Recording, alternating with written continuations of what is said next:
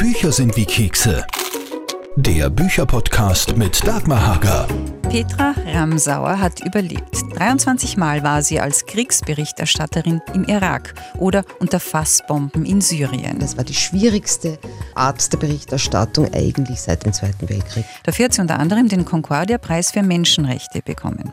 In ihrem Buch Angst beschreibt sie, wie es ihr und ihren Kolleginnen dabei geht, im Angesicht des Todes über die Schicksale der Menschen in den schlimmsten Kriegsgebieten unserer Welt zu berichten und darüber, wie sie mit ihrer Angst umgehen umgeht oder wie andere Angst als Waffe einsetzen. In diesem Podcast ziehen wir aber auch den Bogen zur Angst in uns allen, über Corona zum Beispiel. Was diese Angst mit uns macht oder wovor wir uns zu Recht oder zu Unrecht fürchten. Machen wir uns jetzt also alle gemeinsam auf, die Balance zu finden aus so wenig Angst wie nötig und so viel Mut wie möglich. Ich bin die Dagmar, los geht's.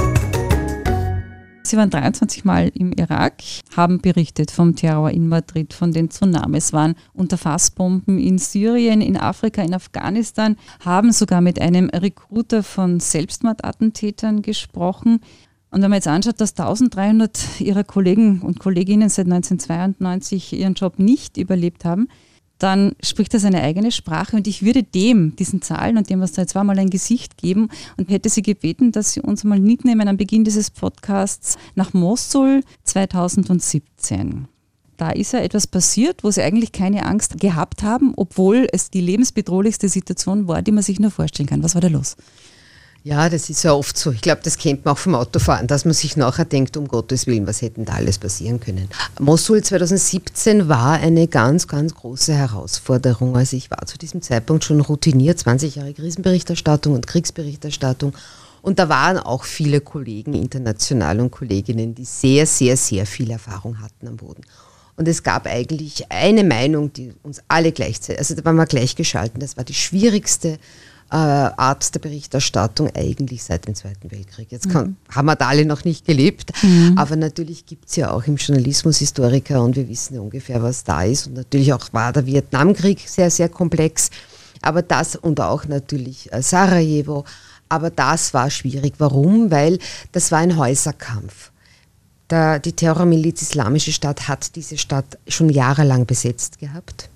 Diese Front ist ständig hin und her gewesen äh, gewandert sozusagen. Mhm. Der Islamische Staat hat alle seine äh, Einheiten dort fokussiert. Da gab es Scharfschützen mit tschetschenischem Hintergrund, die konnten da schon deutlich über einen Kilometer also sogar noch weiter schießen. Mhm. Es gab ein intensives Bombardement. Und ich war mit meinem Fahrer am Weg Richtung Front und wir haben wohl gesehen am Horizont, wo gekämpft wird. Und ich habe eine Flüchtlingsfamilie gesehen, die über den Schutthaufen des, Flü des Flughafens gekommen ist.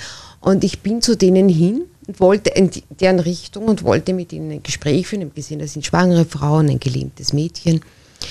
Und in dem Moment werden die getroffen, mhm. Haaresbreiten, kommen unter schweren Beschuss.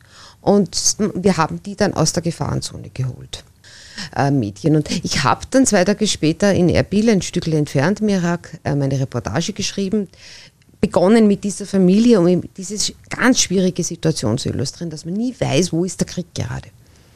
Und ich habe es dann zur Redaktion, dem Profil geschickt und dann mich die Kollegen gefragt, ich sage mal, eigentlich wärst ja du auch getroffen worden. Und da war es mir dann eigentlich erst klar, dass ich eigentlich um Haaresbreiten von ähm, einer Granate getroffen worden wäre, einer schweren Granate die aber wahrscheinlich dieses rudimentäre Waffengerät, das der IS gebaut hat, mich gerettet hat, weil die natürlich nicht die Sprengkraft einer herkömmlichen Granate gehabt hat. Mhm. Aber in dem Moment keine Angst gehabt, Nein. sondern das ist, das ist ja das.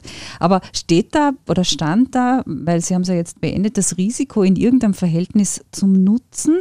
Weil was tut man, wenn man dann wie später in Aleppo unter Fassbombenbeschuss ist. Was tut man dagegen seine Angst oder eben die nicht vorhandene Angst? Naja, das ist eine Entscheidung und äh, so wie auch in Mosul. Also ich habe dann auch ganz schnell meine Lehren gezogen. Ich bin zurück nach Erbil, habe ich mit einem Sicherheitsberater getroffen. Ja, es ist so wie auch vielleicht ein Feuerwehrmann, eine Feuerwehrfrau, also ein Polizist, eine Polizistin. Es gibt viele Berufe, wo ein gewisses Risiko dabei ist, wo man sich versucht, mit möglichst viel Professionalität zu schützen wo es notwendig ist, dass man eher ängstlich ist. Und das ist auch, auch für mich immer so ein Leitmotiv gewesen. Mhm. Wenn es mir nicht gut geht, wenn ich tot bin, kann ich für niemanden mehr eine Geschichte schreiben oder mhm. niemanden mehr eine Stimme geben. Und auch damals im Mosul bestens ausgerüstet, habe ich zum Beispiel nach, einem, nach drei, vier sehr anstrengenden Reportagestunden mitten im Flüchtlingsstrom bei strömenden Regen und 12 Grad mit äh, Ausrüstung, die dann 25 Kilo hatte, äh, wo man ja immer wieder in die Knie geht und fotografiert und aufnimmt, beschlossen, mich ins Auto zu setzen mhm. und zu warten, bis mhm. die Kollegen fertig sind. Mhm. Aber das ist genau das, wenn wir zwei Alternativen haben, sie folgen dann schon der Angst. Kommt zumindest im Buch so vor. Ja, es ist, ich weiß auch nicht, ob es unbedingt Angst ist, auch im täglichen Leben. Ich glaube, das ist ein Gefühl, das jeder kennt, dieses Bauchgefühl. Mhm. Hm. Wenn du ein komisches Gefühl hast, dann haben es wahrscheinlich alle. Alles, so ist es, ja. Und das ist, ich habe da sehr früh gelernt, meiner Intuition, meiner Wahrnehmung zu trauen und äh, ja, und im Zweifel nein. Mhm. Oder im When in doubt, do nothing. Ja, das ist richtig. Gefahr hält sich an kein Drehbuch der Umgang damit auch nicht. Ähm, und das ist ein Aspekt, das fand ich sehr spannend im Buch. Äh, Sie sagen, dass Reporter in Syrien tiefsitzende Gefühle von Wertlosigkeit und Depressionen hatten, nämlich viel mehr äh, als zum Beispiel jene, die aus dem Irak berichtet haben. Äh, Sie sprechen da von einer moralischen Verwundung, das ist ein spannender Begriff, finde ich, und der Ungleichheit der Wertigkeit von Menschenleben. Warum? Diese moralische Verwundung hatten wir bei Kollegen und Kolleginnen. Da, da wurde man erstmals auf dieses Phänomen aufmerksam, die von der Flüchtlingskrise berichtet haben, mhm. 2015. So dieses Gefühl, da sind so viele schutzsuchende Menschen und ich müsste jetzt meine Regierungen eigentlich dazu bringen, sich denen empathisch zu nähern. Die tun das aber nicht man kann es rationalisieren. Und das ist das, was uns Journalisten und Journalistinnen oft so schwerfällt in diesen Ländern. Ob ich jetzt in einem Hunger Gebiet in Afrika bin, ob ich im Flüchtlingslager jetzt in Syrien bin. Ich merke, dass das Leid dieser Menschen nicht dasselbe Entsetzen auslöst als Leid bei uns. Da gab es ja auch im Zuge auch der Flüchtlingsberichterstattung diesen entsetzlichen Vergleich, wenn jemand von einem Kreuzfahrtschiff fallen würde jetzt im Mittelmeer, so wenn die wieder fahren dürfen. Stellen Sie sich vor, was da passieren würde. Helikopter, Rettungsaktionen. Und gleichzeitig debattieren wir darüber, ob es zulässig ist, Menschen ertrinken zu lassen im Mittelmeer, weil sich sonst mehr Flüchtlinge auf den Weg machen könnten. Und das löst moralische Verwundung aus. Und im Syrien-Konflikt war es ganz schlimm. Wir haben die für die schlimmsten Menschenrechts- und Kriegsverbrechen berichtet. Giftgaseinsätze, Sie haben es erwähnt, Fassbomben auf Zivilbevölkerung, Schulen, Spitäler, die gezielt ins Visier genommen wurden. Und es hat kein Mensch etwas dagegen mhm, getan. Mhm. Auch nach dem Kriegseintritt Russlands, wo klar war, äh, ja, auch die Frage der Gerechtigkeit ist für mich geklärt. Da, wo Kriegsverbrechen passieren, frage ich nicht mehr, wer es getan hat. Das Kriegsverbrechen ist das, was ich anprangere. Mhm. Und da sind dann manche wirklich rausgekommen, erschöpft, viele schlecht bezahlt mit einer totalen Hilflosigkeit. Was soll dieser Job eigentlich? Und dann kam natürlich auch ganz, ganz erschwerend dazu, dass viele unserer Kollegen vom Islamischen Staat auch noch entführt wurden, mhm. einige brutal geköpft wurden. Also wir haben in Syrien so viel und auch im Irak dann so viel riskiert wie noch nie und so wenig erreicht wie noch nie. Mhm. Ja. Sie haben es angesprochen, 38.000 syrische Kinder sind gestorben, 8 Millionen auf der Flucht im Augenblick. Sie sprechen äh, dem Begriff äh, Angst, schockgefrorene Seelen sozusagen, das noch Jahrzehnte und in die nächsten Generationen hinein wirken wird, weil die Kinder nichts anderes kennen als den Krieg, die sind da hineingeboren. Ähm, aber auch da wieder, das ist eine Zahl und geben wir dieser Zahl auch noch ein Bild, nämlich Sie schreiben vom Schicksal eines Buben, dessen Foto nach wie vor hinter Ihnen auf der Wand hängt. Das hätte ich auch gern gehört, die Geschichte. Ja, es ist eine lange Geschichte. Also ich bin aus Aleppo rausgefahren. Ähm, das ist nicht weit zur türkischen Grenze. Und zu diesem Zeitpunkt war das eigentlich nicht ein ganz großes Problem, auch von Übertritt. Man hat uns halt drüber gelassen. Mhm. so eine Stunde. Und da waren ganz, ganz schwere Luftangriffe in der Nacht davor.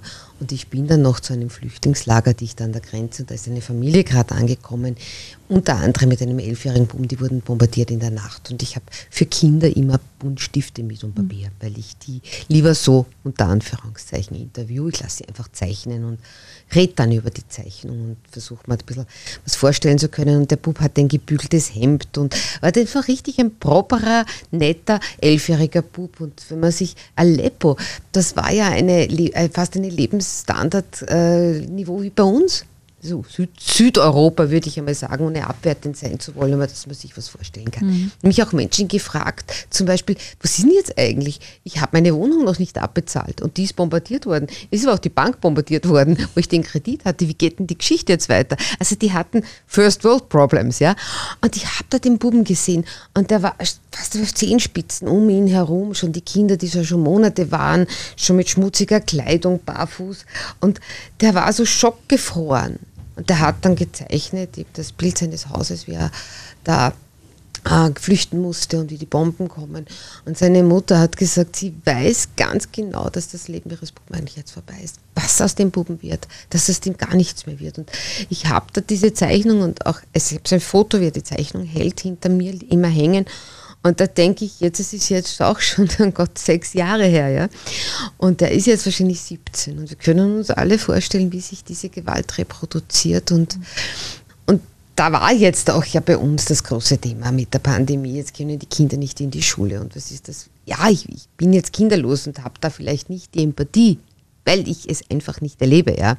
Und da ist es ganz problematisch, darüber zu urteilen. Trotzdem glaube ich, hoffe ich, dass wir gespürt haben in diesem Jahr, diesen eineinhalb Jahren, wie wichtig Schule ist. Ja. Wenn ich da an diese Millionen syrischer Kinder denke, Millionen, die eigentlich seit 12, 12, 12 2013 keine Schule mehr haben, da bleibt in mir so ein bisschen Hoffnung, dass sich da jetzt wenigstens was tut in dem Ignorieren der Syrien-Krise. Mhm. Also zu dem Thema Corona, was es mit uns und mit unseren Ängsten gemacht hat, kommen wir gleich noch. Wir sind jetzt auch schon beim Buch und dem, was dann wahrscheinlich jeden einzelnen Podcast-Hörenden äh, dann ganz persönlich auch betrifft. Von der Macht der Angst zum Beispiel werden wir jetzt reden, davon, dass Risiken hin und wieder auch Sinn machen, warum es nichts bringt, sich vor der Angst zu fürchten, Angst als Ratgeber und Bremsklotz und jetzt unter Anführungszeichen, wie man korrekt Angst hat. Weil auch das kommt vor. Da möchte ich auch gleich einmal bleiben. Ihnen ist 2015 was passiert, ähm, woraus Sie einen Grundsatz abgeleitet haben, nämlich Furchtreflexpause. was ist da passiert? In vermeintlich sicherer Umgebung eigentlich mit der Wohnung? So. ja, das ist, ich wurde immer wieder gefragt, ob ich nicht traumatisiert bin ja. oder schwer, schwer belastet von dem, was ich erlebt habe. Und ich habe mich eigentlich immer ganz gesund gefühlt. Und ein Zeichen von Traumatisierung sind ja diese Flashbacks. Also in einer Situation, die harmlos ist, gibt es ein ganz harmloses Ding, ein Geruch, ein Ton und er löst plötzlich die Angst aus und es ist so, als wäre man inmitten dieser Krise. Und ich hatte beim neuen Fenster bekommen in meiner Wohnung. Das ist eine Dachwohnung, die besteht aus ganz vielen Fenstern, in so schräg und grad. Und ich bin Dezember, also das war von meiner Hausverwaltung eine ganz gute Idee. Und ich hatte damals gerade auch ein Buch herausgegeben, viele Termine und habe äh, mich nicht warm genug angezogen. Bin kurz zurück in die Wohnung, obwohl da gearbeitet wurde. Ich war in Gedanken zwischen zwei Interviews und Schuhe haben auch wehgetan, wenn man halt so anhat. Mhm. Und ich gehe in mein Schlafzimmer mit all diesen Gedanken im Kopf und mein erster Gedanke ist so, jetzt haben sie mich getroffen. Helfen also die Uhrenstockwerke auch nicht. Und ich war wie stockgefroren. Ich war völlig überzeugt davon, ich bin in einem Hotelzimmer irgendwo und da ist ein, eine, eine Rakete jetzt in mein Schlafzimmer, in mein Zimmer gekommen. Weil eben da hat das Stück gefehlt. Da war kein Fenster, da war auch keine Wand, da war einfach nichts Richtung Hof. Ja. Und da habe ich gemerkt, dass einfach dieses ewige Angst haben, wo wohne ich, wo schlafe ich, wie gefährlich ist es, wo kommen die Bomben her, gibt es Raketenangriffe momentan, dass dieses laufende Abwiegen vor jedem, auch Einchecken in einem Hotel, doch ganz tiefe Spuren bei mir hinterlassen hat und mhm. dass ein Stück von mir doch diese Überwachsamkeit, die ja auch zu einer Traumadiagnose dazu gehört hat. Mhm. Mhm. Ich nehme das aber irgendwie eher als, ich glaube, dass wir erleben ja viele Dinge, die uns traumatisieren könnten, die das Potenzial haben. Ich glaube, dass der erste Schritt ist, dass man das auch einfach äh, anerkennt, dass mhm. man es spürt, man reflektiert mit dem durchs Leben geht. Und ich muss mir das jetzt, ich leide nicht darunter, aber es ist ein Teil von mir, der nichts tut, wenn ich weiß, dass es ihn gibt. Mhm. Das ist ja der springende Punkt. Ja. Weil Sie sagen, auch, es mit unseren Ängsten aufzunehmen, entscheidet eigentlich über unsere Freiheitsgrade, letztlich über unser Lebensglück. Aber ist das nicht auch etwas, das eigentlich Angst macht, es mit der Angst aufzunehmen? Ja, das ist ja der berühmte Philosoph, der ist ja ein Kierkegaard, mhm. dass ich ihn richtig ausspreche. Der hat, der hat ja das erste Buch noch philosophisch, fast psychologisch über die Angst geschrieben, mhm. wo es nicht um die Kirche und Religion und ja. Glauben gegangen ist, Mitte des 19. Jahrhunderts. Und da hat er dieses Bild ja auch geprägt. Der Blick in den, der Schwingel, der einem befällt, wie man an einer Klippe steht, auf die vielen Möglichkeiten, die man hat im Leben. Das macht ja so richtig Angst. Mhm. Und das kennen wir, glaube ich. Also immer wieder, nicht nur wenn man 18 oder 14 ist. Was werde ich jetzt Arzt oder Apotheker oder doch äh, Zirkusprinzessin oder jetzt auch immer wieder in den Lebensphasen, wo man sich entscheidet, äh, wie, wie, wie man es weitergestaltet, welche Wohnung man nimmt, ob man sich trennt, ob man einen neuen Partner nimmt. Immer wieder. Ist es eigentlich das Neue? das Angst macht. Man sucht, man bleibt lieber beim bekannten Schrecken, als das neue Glück vielleicht zu suchen. Mhm. Und da, da, da, da geht es darum, diese Angst, die ja in so vielen Facetten und auch Dringlichkeitsstufen auftaucht, manchmal ist sie ganz wichtig und manchmal lähmt sie. Das ist ein doppelgesichtiges Gefühl. Und da, deshalb entscheidet sich das Lebensglück schon darüber, ob ich in den entscheidenden Momenten im Leben dieser Angst nicht nachgebe mhm. und sage, okay, das macht mir jetzt Angst, aber es ist völlig normal, dass mir das Angst macht. Ich tue es jetzt einfach trotzdem. Mhm. Aber es gibt ganz starke Angsttrigger. Ähm, die stärksten sind Todesangst und nicht geliebt zu werden. Ja, da gibt es sogar unterschiedliche Befunde. Manche glauben, nicht geliebt zu werden sei noch schlimmer als die Todesangst. Ist ja dieselbe Wurzel. Nicht geliebt zu werden bedeutet nicht dazu zu gehören, ausgeschlossen zu sein, falsch zu sein und ganz tief in uns drinnen phylogenetisch sagt man da dann für den Fachbegriff, also aus unserer Entwicklungsgeschichte von ganz viel 10.000 Jahren, ist der Mensch ja ein soziales Wesen.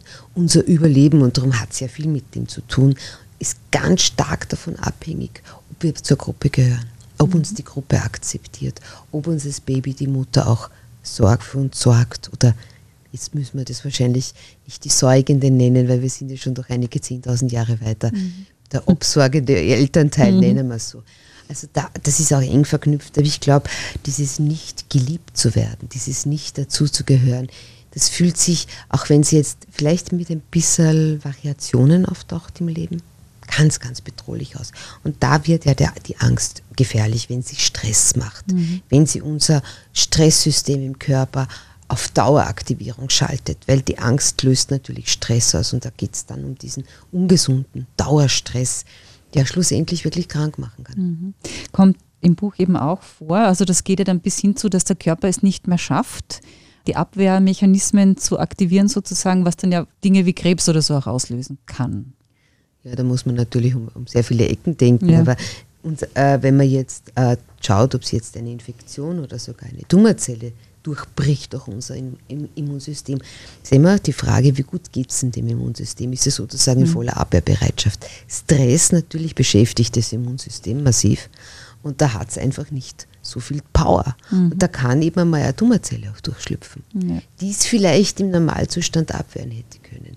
Ich, ich bin immer ein bisschen vorsichtig. Ich habe selbst auch einen Tumor gehabt, mhm. der glücklicherweise sehr gut ausgegangen ist und sich als halb bösartig herausgestellt hat und ohne Chemotherapie und allem mein Leben fortsetzen konnte. Aber von der Zeit nehme ich diese, diese hohe, na wie sage ich, soll ich fast sagen, diese Ärger, diesen Ärger mit über diese, bin ich an meinem Krebs schuld? Nämlich auf das läuft es hinaus. Mhm. Was habe ich denn falsch gemacht, mhm. damit ich Krebs habe? So wichtig auch die psychosomatischen Anteile jeder Krankheit ist, mhm. zu sehen, in der Vorbeugung auch zu beherzigen im Kranksein auch noch falsch zu sein, und da bin ich bei diesem nicht geliebt zu werden, mhm. nicht dazu zu gehören, was falsch gemacht zu haben. Ich glaube, dass, dass da, da, da, gilt es unglaublich achtsam zu sein. Darum bin ich immer ganz vorsichtig, wenn es um so Fragen geht, bin ich an meinem Krebs schuld? Na, es sind ja auch die Gene, das ja. wissen wir alle, oder? Ja. Aber äh, wenn man es dann geschafft hat, sagen wir mal so, vielleicht auch das sowas zu überwinden oder die, sagen wir mal so, man steckt noch in der Angst, wie sie es getriggert, vielleicht schon ein bisschen besser, der Einfluss auf die Gefühle und äh, dass man das wieder positiv, das Leben auch wieder positiv sehen kann, das dauert lang. Also ja, ja. Das ist, äh, es dauert lang und es ist auch. Äh, also Freude und so diese Dinge wieder empfunden werden ja, können. Ja, ich glaube, es ist auch wie eine Wunde, die man hat. Das ich habe mhm. unlängst auch in einem privaten Gespräch diese Krankheit erwähnt und diese unsichtbar. Ja. Mhm. Hätte ich ein Bein verloren, Gott behüte, ja, aber wird es jeder sehen, ja. ja. Und es wird keiner von mir erwarten, frisch amputiert, dass ich die Streif runterfahre ähm, oder Tango tanze. Und ich glaube auch unsichtbare Krankheiten, die tiefe Wunden hinterlassen, die man halt vielleicht nicht auf den ersten Blick sehen, mhm. brauchen Heilung, machen traurig. Also ich kann seither keine Kinder mehr bekommen, also jetzt bin ich über 50, jetzt ist es, mhm. wäre so oder so nicht mehr möglich. Aber das war natürlich mit 26 schon ja, eine neue Situation. Mhm. Eine so tiefe Verletzung in einem der sensibelsten Bereiche im Unterleib, in der Gebärmutter, mit sich herumzutragen. Mhm. Wie, wie gehe ich mit dieser Form von Angst um? Was tue ich? Naja, es bleibt dir mal auf jeden Fall, die Angst kommt aus zurück. Die Angst kommt wieder. Mein Tumor war ganz, ganz selten. Die Ärzte waren ratlos und das, ich habe es nicht gewusst, was mhm. passieren wird. Mhm. Bin ich in einem Jahr tot, weil er wiederbekommt? Er war ganz groß und sehr bedrohlich aber eben konnte nicht streuen, konnte wirklich nicht streuen. Er ist dann ins medizinische äh, Museum ausgestellt worden. Ähm, ich glaube, diese Angst, diese Zerbrechlichkeit, die wird man nie ganz los. Mhm. Das ist äh, gleichzeitig ist auch eine Spur Abgebrühtheit dabei. Man ist über dieses Gefühl dass es endlich ist, dass es aus sein könnte. Jetzt aber nicht theoretisch in einem guten Buch oder mit einem Film oder durch das Ableben von Freunden oder Verwandten konfrontiert worden, sondern selbst. Und da mhm. hat man auch ein Stück ja, Traurigkeit zu bewältigen. Mhm. Weil dieser Tod, den man da vielleicht nochmal von der Schippe gesprungen ist, der kommt irgendwann einmal. Ähm, also bei mir, wir sind ja beide Tumorpatientinnen gewesen. Bei mir war es schon ein bisschen mit, also nicht ein bisschen, ein volles Programm mit Chemo und OPs und und und. Aber was es mir gebracht hat, war, das Leben ganz anders zu nutzen. Also ich bin, das hat wirklich was ausgelöst in mir, weil ich, wie soll ich sagen, eher die Angst hatte, nehme an, es geht Ihnen ähnlich, ich mache jetzt was nicht falsch im Leben, aber ich könnte noch was versäumen, sondern ich möchte richtig leben, weil sterben werde ich eh irgendwann einmal. Ja, das war dann auch für mich da. Ja. ich wollte schon immer Auslandsreporterin werden, aber wie das Leben so spielt, ich hatte schon einen sehr guten Job in einem anderen Bereich als Journalistin habe dann wirklich alles noch einmal aufgegeben und mhm. bin dann Auslandsreporterin geworden. Manche sagen jetzt komisch, jetzt hat sie es überlebt und dann sucht sie ja. den Tod. aber, aber ich, ich, ich, ich, ich, das war eben mein Konzept von diesem richtigen, vollen Leben. Und ich, ich denke, ich, ich bin ja immer wieder gefragt worden, ob ich nicht Angst habe, dass ich sterbe, wenn ich nach Syrien ja, fahre. Und ja. da war ich am Anfang ärgerlich, weil ich darüber nicht reden wollte. Dann habe ich irgendwann einmal zu den völlig erstaunten Menschen gesagt, ich habe ganz eine schlechte Nachricht. Ich werde auch sterben, wenn ich nicht nach Syrien fahre. Das kann ich nicht verhindern. Mhm. Aber ich kann verhindern, dass ich mein Leben äh, auf der Couch abwarte, mhm. bis es aus ist. Mhm. Sondern aus Angst vorm Sterben. Genau, aus Angst vorm Sterben nicht zu leben. Zu mhm. Tod gefürchtet ist bekanntlich auch gestorben. Und ähm, ja, ich werde irgendwann einmal sterben, aber es ist mir wichtiger, dass jetzt der der Kurt Jürgens, den ich ja noch sehr noch ein bisschen miterlebt habe, hat ja das geprägt, dass es wichtig ist, den Jahren Leben zu geben und mhm. nicht dem Leben Jahre. Mhm. mhm. Fragen Sie mich, wenn ich 77 oder 87 bin, ob ich noch ein bisschen Leben haben möchte oder ein paar Jahre. Aber ich denke trotzdem, dass das Grundprinzip ist und unser Leben, dass es, weil es kurz ist, ist gerade die Zeit so wertvoll und die gilt es zu nutzen. So ich muss gerade an den Hugo Portisch denken, den habe ich ja noch interviewen dürfen im Februar. Und da habe ich den Fehler gemacht, ihn zu fragen, warum er noch ein Buch geschrieben hat in seinem Alter. Und er hat mir nur angegrinst und gesagt, was noch? Ich habe noch so viel vor. Und das war zwei Monate vor seinem Tod. Und das war einfach so toll für mich zu sehen, dieser Mensch ist schon auf dem Rollator daherkommen, hat schon nichts mehr gehört, aber er hat noch so viel vor. Also das war für mich total inspirierend. Ja, ich, ich glaube, das, das, das höre ich auch immer wieder so, ja, Menschen, das, die Angst vom Alter, die sich vorbereiten aufs Alter, das ist, das ist schon etwas Lähmendes auch sicher sogar. Was aber nicht hilft gegen spontane Angst.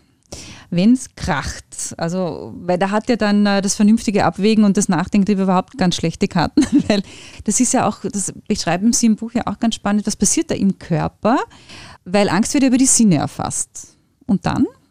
Es Angst knallt. wird über die Sinne erfasst und es ist oft ja, das, wie wir es wie immer wissen, muss ja diese äh, Angst, die wir dann fühlen, gar nichts mit der Bedrohung, die da passiert ist, zu tun haben oder schon was. Manche fürchten sich, wenn sie in der Früh aufwachen und in zwei Stunden einen Termin haben.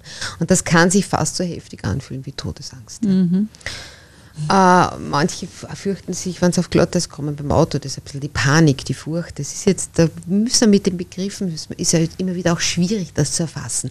Aber was macht eigentlich die Angst? Die Angst rüttelt unser Alarmsystem wach. Also von den Sinnen geht sehr schnell. Da gibt es zwei unterschiedlich schnelle SOS-Leitungen, Alarmleitungen.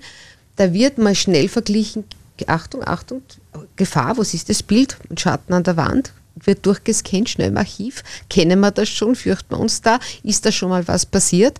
Und dann entsprechend darauf äh, reagiert dann das Angstzentrum, ob es uns eben in Alarmbereitschaft versetzt. Dass wir, der Blutdruck steigt, dass, dass, dass man zu spitzen beginnt. Worum geht's? Wir müssen uns in Kampf. Kampf, es geht momentan flüchten oder kämpfen. ja. Da braucht man ganz viel, viel, viel, muss man schnell sein. Also da braucht man viel, viel Blut in den Muskeln, ja. Die Lunge muss sich schneller, muss schneller atmen, wir brauchen Sauerstoff. Auf Augen blockiert sich und dann ist man auf quasi auf Angriff oder auf Davonrennen gepolt. Und da ist das vernünftige Vorhirn, äh, Frontallappen ist völlig äh, ausgeblendet. Der hat da nichts mitzureden, wird ja viel zu lang dauern. Ja.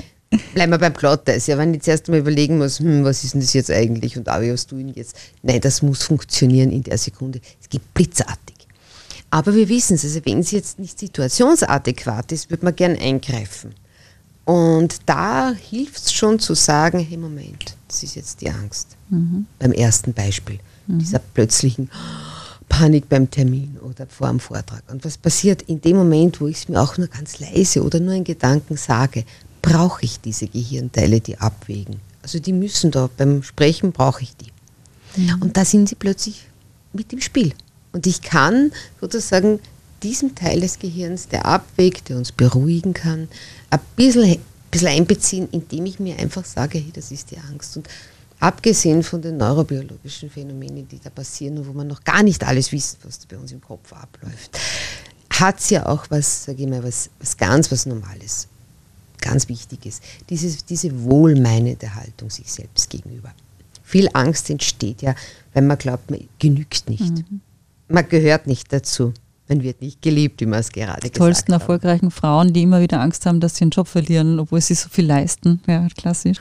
Und da ist dieses ewige sich vorwärts treiben, sich selbst, sich selbst nicht zuzutrauen, auch keine Schwäche einzugestehen, schon auch ein Angstfaktor. Und das ist was ganz Faszinierendes, das erst unlängst erforscht wurde.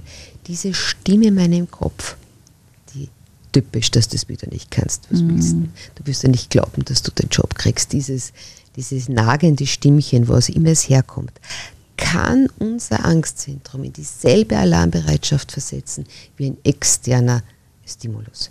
Das muss man sich mal vorstellen. Und da wäre es schon dieser Satz, dieser wohlmeinende Umgang mit sich selbst. Es ist völlig in Ordnung. Mein Gott, du gehörst halt zu jener Sorte Mensch, dir macht dieser Termin jetzt Angst. Ich habe das mal in einem Podcast über, über Achtsamkeit, haben wir darüber gesprochen. Das fand ich sehr spannend, die nämlich genau gesagt hat, wieso sagst du, du bist so blöd zu dir selber, du blöde Kuh, was hast du denn da schon wieder angestellt? Äh, Und lass das nicht ein, weil du würdest es deiner Freundin nie sagen, du blöde Kuh, was hast du denn da wieder angestellt? Aber zu dir selber sagst du es. und das- Exakt, also das war für mich auch so ein Schlüsselpunkt. Ich bin auch aus der Achtsamkeitspsychologie in die Richtung gekommen, mit der einfachen Frage, würden Sie mit Ihren Freunden so sprechen wie mit sich Genau. selbst? Dann weiß man eigentlich eh schon. Alles, Geschichte. alles gesagt. Ja. Habe ich mir total zu Herzen genommen und muss dann selber bei mich schmunzeln, wenn es wieder kommt. Aber das Ja, ist ja, schon eine ich, ich muss mittlerweile auch lachen und manchmal tappe ich auch noch in diese Falle. Ja, klar. Äh, wo ich dann auch, wenn ich, wenn ich Ihnen so zuhöre, wenn Sie sagen, ja, wo ich überall war und was ich alles getan habe, mir gedacht habe, was bin ich eigentlich noch immer so ängstlich Mhm. in diesem Leben, dass ich nicht genüge. Also das, davor hat mich, habe ich meine Erfahrung auch nicht bewahrt. gefeilt. Ja. Aber der Umgang wahrscheinlich ist dann trotzdem ein bisschen ein anderer. Und Sie zitieren ja auch einen, den ich auch schon im Podcast hatte, den ich unheimlich spannend fand, nämlich den Gerald Hütter, den Gehirnforscher, der ganz klar sagt, ohne Stress, ohne diese Angst würden wir uns ja eigentlich auch nicht weiterentwickeln. Wir brauchen das ja. Ja, jetzt sind wir wieder beim anderen Gesicht der Angst. Äh, Hütter ist ja wirklich sehr zu empfehlen als Lektüre, weil er diese Angst vor der Angst nimmt, weil er ihre positiven Seiten einmal herzeigt und nicht nicht nur im Krankheits sozusagen Segment unterwegs ist. Äh, die Angst ist auch, also ich schaffe das nicht, ich schaffe das nicht, ich schaffe das nicht und das Stress erzeugt, bedeutet, in unserem Gehirn werden neue Pfade gelegt. Mhm. Es wird eine Lösung gefunden. Genau. Und da bleibt dann dieser Pfad. Das ist unser, er nennt es den großen Modellierer. Ja, das, ist, das ist das, was uns in der Evolution vorangetrieben mhm. hat. Mhm. Und äh, dass eben unser Gehirn nicht starr ist, dass wir nicht zwar mit einer bestimmten Zahl an Gehirnzellen geboren werden, aber eben neue Verbindungen zwischen diesen Gehirnzellen schaffen können. Und da ist Stress, guter Stress, angstmachende Situation, sozusagen ein, ein, ein schnelles Tempo, dass wir neue Vernetzungen schaffen, unser Gehirn immer wieder neu trainieren. Mhm, mhm, absolut. Ähm, jetzt kommen wir zu einem großen Punkt, natürlich das Thema Corona. Das war ein großer Angstfaktor, nämlich für uns alle. Jetzt schauen wir uns das einmal ein bisschen, dröseln wir das ein bisschen auf. Ein Drittel der Weltbevölkerung war gleichzeitig im Lockdown. Muss man sich mal vorstellen, wir alle waren gleich. Es gab jetzt nicht einen super Politiker und einen Obdachlosen, wir waren alle gleich nicht gefeit vor der Krankheit, sagen wir so. Und Sie sagen, diese Pandemie, die war so ein bisschen wie ein Brandbeschleuniger. Die hat so latente Sorgen an die Oberfläche getrieben und alle möglichen schwer verkraftbaren Stressfaktoren aktiviert. Welche waren das zum Beispiel? Ja, das schwelt ja schon lange. Das ist ähm, im Hintergrund diese Angst, dass dieser Wohlstand, in dem wir leben, nicht mehr halten wird, dass Eis brüchig wird. Angst vor Jobverlust, zum Beispiel durch Digitalisierung, durch künstliche Intelligenz, dass Maschinen das wegnehmen. Angst davor, dass die Kinder nicht gut genug ausgebildet werden oder, oder unsere Jugendlichen. Mhm. Angst davor, dass vielleicht äh, äh, ich nicht die Behandlung im Krankenhaus bekomme, die ich bräuchte. Stichwort Zweiklassenmedizin. Mhm. Und dann kam diese Pandemie und die hat eigentlich alle diese Ängste eingelöst. Mhm. Wie ein Brandbeschleuniger. All das, die Jobs waren plötzlich gefährdet. Man ist Kurzarbeit, Hunderttausende. Mhm. Schule war nicht mehr möglich. Diese Angst davor, dass dieser Bildungsabstieg der Kinder passiert, wurde virulent. Ja. Äh, und natürlich zum ersten Mal waren wir mit der Angst konfrontiert, dass unsere Krankenhäuser, unsere Ärzte und Ärztinnen, die Intensivstationen nicht mehr genug Platz für alle haben. Das hat eigentlich, ja, das, wir leben in einer durchversicherten mhm. Vollkasko-Gesellschaft. Mhm. Mit dem Glauben, dass es so etwas wie hundertprozentige Sicherheit gebe. Übrigens auch immer wieder von Politik und zum Teil auch Unternehmensseite in der Werbung suggeriert. Wenn ich alles richtig mache, kann mir nichts geschehen. Mhm. Es gibt eine hundertprozentige Sicherheit. Löst Angst aus. Wenn ich was falsch mache, passiert mir was. Das haben wir jetzt erst schon bei den ja, Tumorerkrankungen genau, genau. gehabt. Und dann kam plötzlich auch auf die Politik die Herausforderung zu, dass man zwar Maßnahmen setzen kann, aber einfach keine hundertprozentige Schutzgarantie geben kann. Auch die Impfungen. Ich habe unlängst selbst über mich gelacht, als ich äh, erzählt habe, ich weiß ganz genau, wenn ich eine Thrombose kriegen würde, wie viel Zeit ich habe, wo der Schmerz sitzt und dass da nichts passieren kann. Und dann habe ich mir gedacht, was ich alles an Impfungen mich reinwerfen lassen, von Gelbfieber, ich musste für meine Reisen sehr durchvakziniert sein habe ich mich ein einziges Mal mit irgendwelchen äh, Nebeneffekten beschäftigt? Nein. Mhm. Ich war vertraut, blind vertraut. Und jetzt plötzlich natürlich durch diese vielen Debatten sind selbst Menschen, die so, so überzeugte Impfbefürworter sind wie ich, plötzlich nachdenklich. Mhm. Das ist möglich. Wir kriegen eine Impfung und in einem von 100.000 Fällen kann das den Menschen auch schaden. Das war immer so, das ist so und das ist unerträglich. Mhm. Aber gehen Sie damit um? Also für sich persönlich jetzt? Na, ich sehe das schon alles sehr fatalistisch. Heißt? Das heißt, dass ich natürlich eine massive Impfbefürworterin bin. Äh, meine Schwester hat auch an einem Impfstoff zu Covid geforscht und bin natürlich auch durch ihre Arbeit sehr geprägt. Aber ich weiß, es geht ja auch um den Herdenschutz. Es geht ja, und Impfungen sind ja so spannend, weil sie ja auch unsere soziale Kompetenz erfordern. Ich impfe nicht nur mich, die Petra Ramsauer, um nicht krank zu werden, sondern ich muss mit meiner Impfung auch die anderen schützen. Und das ist etwas, was ich sozusagen ein, ein, ein, ein Dienst an der Gemeinschaft, den man nicht ablehnen kann. Ja, und ich weiß, es kann, ich kann auch zu diesen ganz, ganz, ganz wenigen Prozent gehören. Ich kann auch zu denen gehören. Es passieren schreckliche Unfälle manchmal. Unglaubliche Zwischenfälle. Auch das, das Leben ist eben nicht hundertprozentig mhm. sicher. Das heißt, es gibt Angst, auch in Ihnen vor der Impfung, aber die ist weit überlagert von den positiven Gefühlen. Oder? Na, Angst wird zu groß. Also Angst, Angst würde ich es nicht nennen. Ich weiß, ich sage mal, ich, ich, ich weiß immer, da kann auch ein Risiko dabei sein, aber ich habe keine Angst, weil ich weiß, wie, was ich zu tun habe, wenn ein Problem auftaucht. Mhm. Mhm. Und das ist auch so ein bisschen in meiner Arbeit so gewesen. Je mehr ich weiß über etwas, je mehr ich mich wirklich auch informiere, desto eher weiß ich, wie ich mich schützen kann, desto weniger wird meine Angst. Mhm. Mhm. Und da gilt es eben, und das ist ja für uns Medienleute eine ganz große Herausforderung momentan, dass wir eigentlich jetzt eine große Verantwortung haben, die Information, die wir geben, so sicher wie möglich zu prüfen. Das ist völlig richtig. Vor allem, wenn man sich anschaut, was all die, diese Ereignisse, auch diese Bilder, die ja dann überall herumgeflotet sind, dass man Menschen einfach hat sterben sehen, völlig unbegleitet. Auch in Indien jetzt passiert es ja genauso wieder. Oder dass man in einer Stadt wie New York sieht, dass medizinisches Personal sich mit Müllsäcken selbst gebastelt zu schützen versucht. Das hat unheimlich viel in uns angetriggert und auch zu einer ganz hohen Skepsis ja geführt. Nicht nur Impfskepsis, Wissenschaftsskepsis. Orten Sie das auch immer noch? Dass das, oh, das ist dramatisch, dramatisch. Ja. Ich habe jetzt gerade wieder gehört, hier in Österreich von Bekannte von Bekannten, dass eine Lehrerin sich nicht impfen lässt, weil sie Angst hat, dass ihr ein Chip eingesetzt wird. Mhm. Das ist für mich jetzt, will ich da jetzt, um Gottes Willen, ja, möchte ich mich da nicht gegen Pädagogen und Pädagoginnen aussprechen, sondern das ist für mich ein Alarmsignal, wie, wie schwach unser Immunsystem eigentlich ist, unser gesellschaftliches Immunsystem gegen Fehlinformationen. Mhm. Und da bräuchte es schon jetzt, ja, wenn einmal die Pädagogen und Pädagoginnen von diesem Desinformationsvirus befallen sind,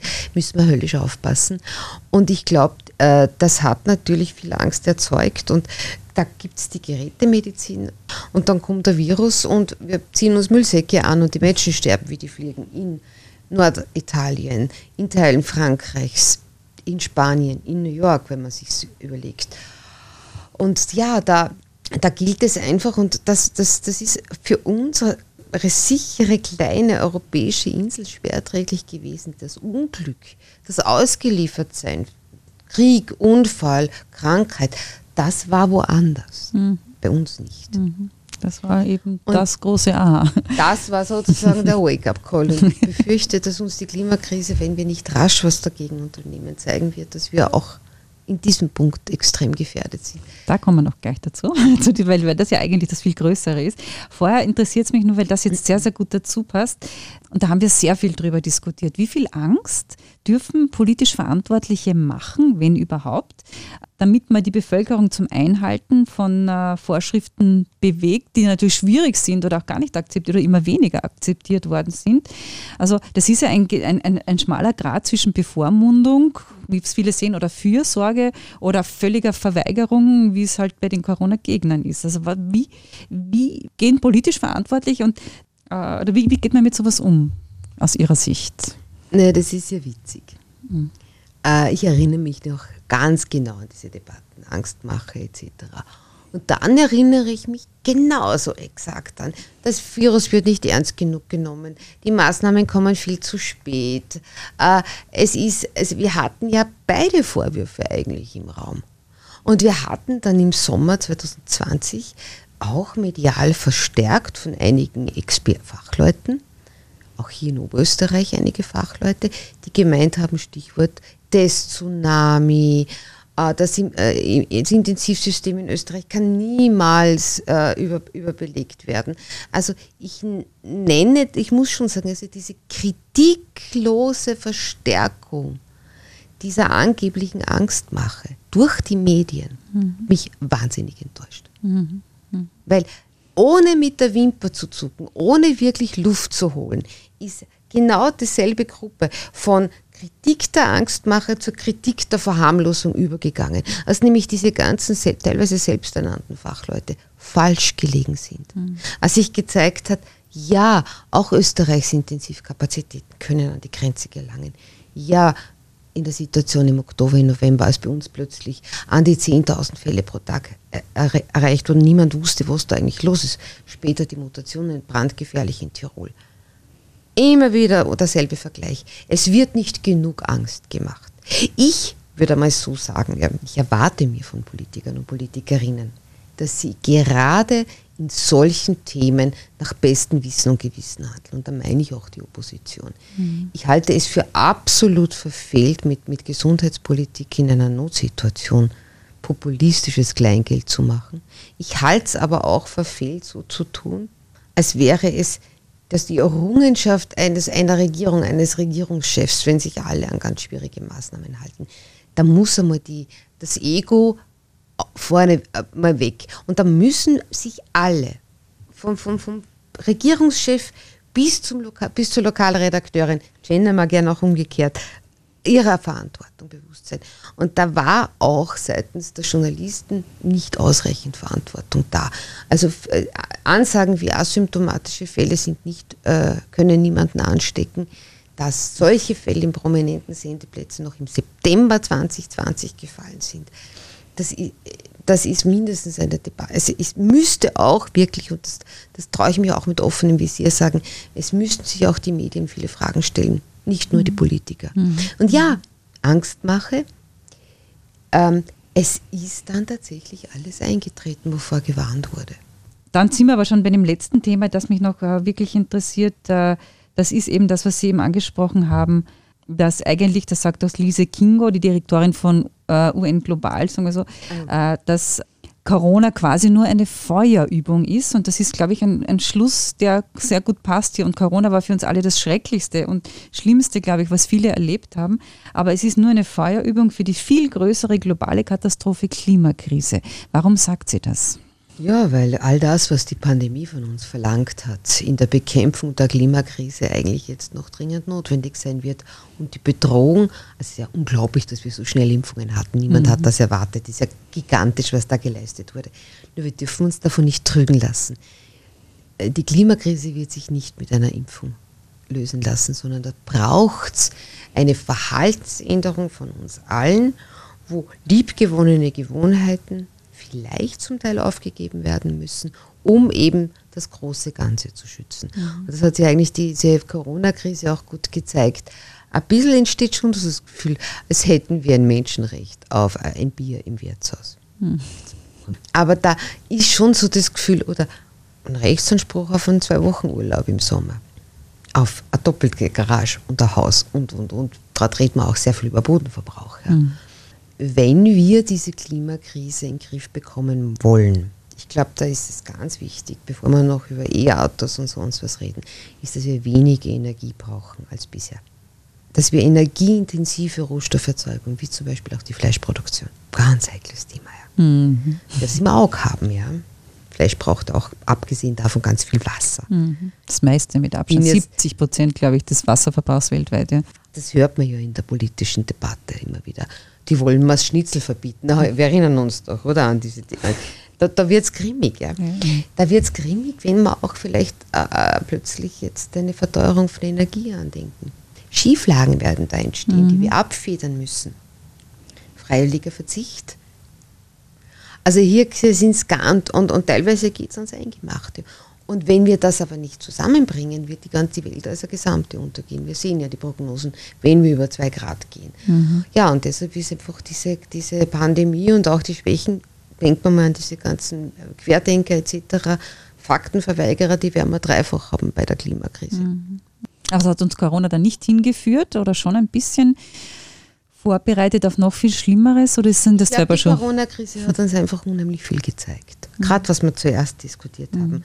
Selbstreflexion der Medien, Selbstreflexion der Politik, wie viel Angst darf ich machen, aber auch wie viel, wie, viel, wie sehr darf ich ihre Leistung der Bevölkerung für mein eigenes politisches Standing quasi in Geiselhaft mhm. nehmen, ja. Wie viel äh, an Ego ist zuträglich. Wir wüssten ja, wie es richtig geht, aber jetzt haben wir ein bisschen gemerkt, wenn es manchmal schief läuft, wie schnell das aus dem Ruder läuft, wie schnell wir die Menschen verlieren, die uns dann gar nichts mehr glauben da hoffe ich, dass da ein Reflexionsprozess entstanden ist und es wird sowas wie ganz neu wird es nicht mehr sein und natürlich wird auch die Klimakrise dazu führen, dass, es, dass bei uns die Temperaturen steigen, dass auch Viruserkrankungen, die es vielleicht in unseren Regionen nicht gegeben hat, problematisch werden.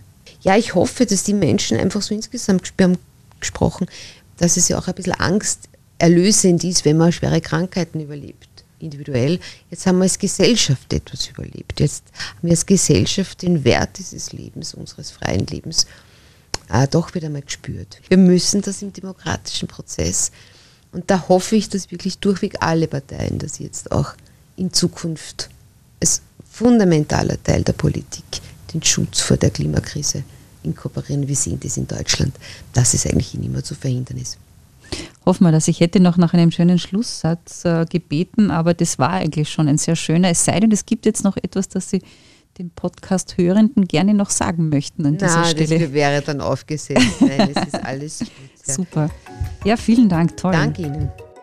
Das war ein Talk mit Kriegsberichterstatterin Petra Ramsauer über ihr Buch Angst aus dem Verlag Kremeyer und Scheriau.